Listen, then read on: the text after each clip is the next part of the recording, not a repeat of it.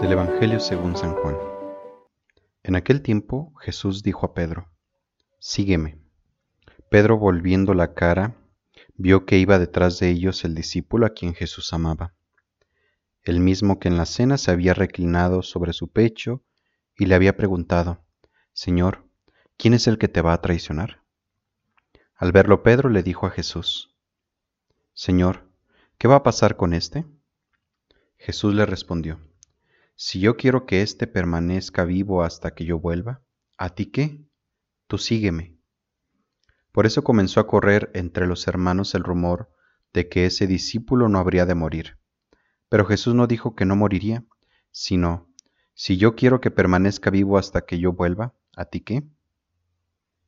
Este es el discípulo que atestigua estas cosas y las ha puesto por escrito, y estamos ciertos de que su testimonio es verdadero.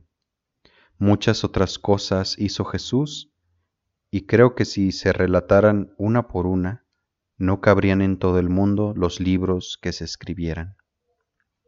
Palabra del Señor. Te saludo nuevamente, amigo, amiga de Jesús para Millennials.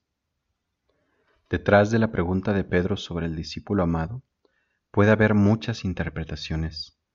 Si había rivalidad o envidia o preocupación o simple curiosidad de parte de Pedro para con este discípulo, no sabemos qué intención hay, pero sí sabemos algo.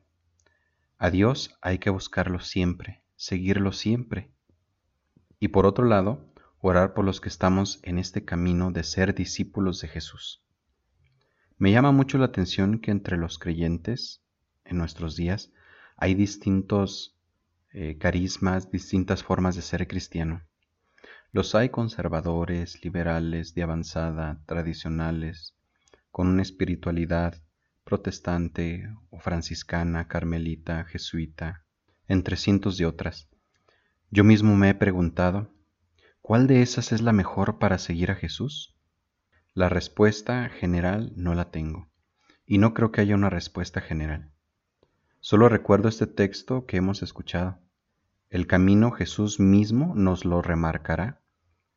Lo que hay que hacer es acrecentar la fe, la esperanza y el amor.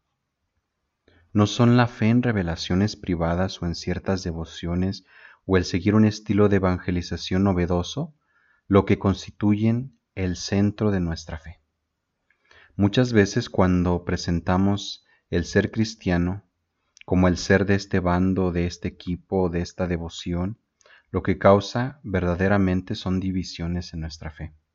Jesús nos invita a poner la mirada en Él, en el centro, orar por el otro y pedir que caminemos juntos, que la fe sea lo que verdaderamente nos una y que no se convierta en todo lo contrario, en motivo de división o de rechazo del otro.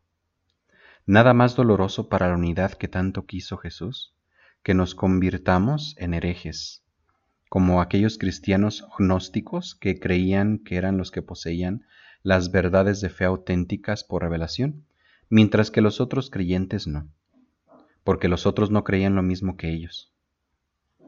Jesús lo que nos pide es radicalidad en su seguimiento.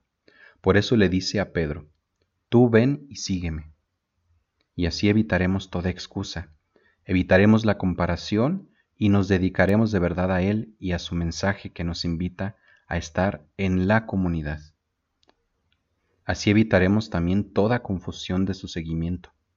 Y finalmente, esto nos hará mantenernos vivos delante de Dios que nuestras obras no sean muertas o vacías, porque profesamos una religión que no hace sino hacer sectarismo o partidismo. Que el Dios de la vida, de la unidad y de la radicalidad habite siempre en nosotros. Esto ha sido Jesús para Millennials. Hasta pronto.